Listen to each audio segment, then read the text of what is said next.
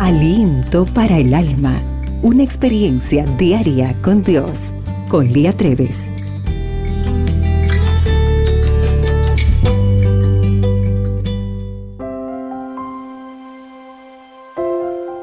Hola querida amiga.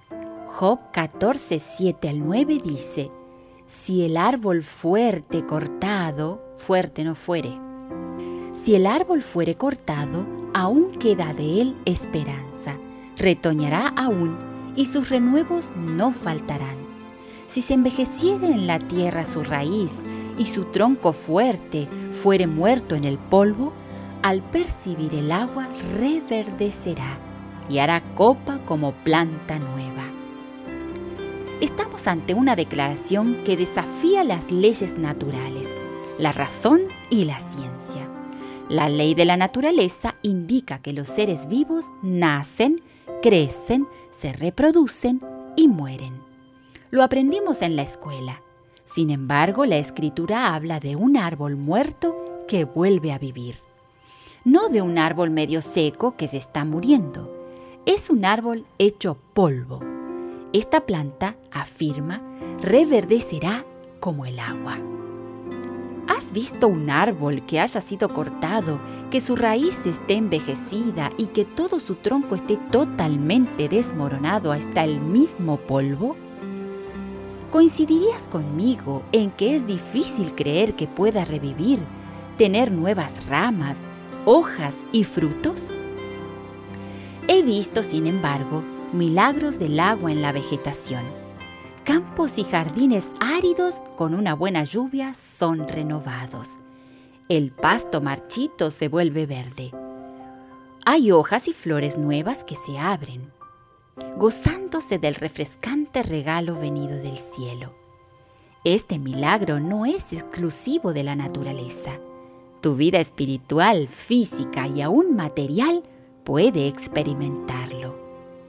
¿A qué punto de aridez, envejecimiento o destrucción has llegado? ¿Piensas que los efectos desintegradores del pecado han hecho tan profunda huella en tu vida que ya no tienes esperanza de una vida mejor?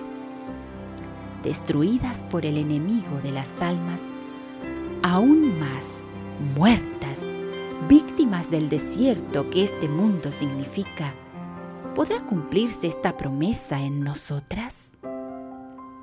Así como todo ser vivo tiene un ciclo, no importa las circunstancias en que nos encontremos, cuán bajo hayamos caído o cuánto nos hayamos alejado, siempre hay esperanza en el agua de la vida.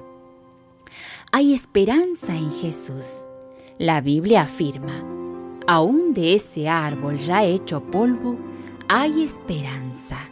Sí, hay esperanza para ti y para mí, de una vida mejor, de un mundo mejor, de eterna salvación.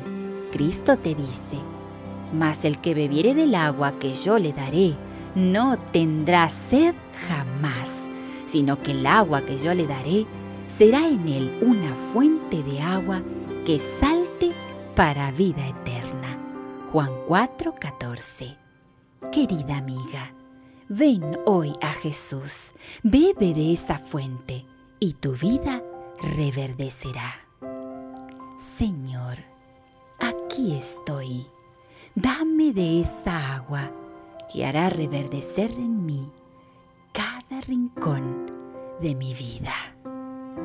El día hoy se presenta extraordinario y recuerda, para Dios, tú eres única y especial. Aliento para el alma. Tu experiencia diaria con Dios.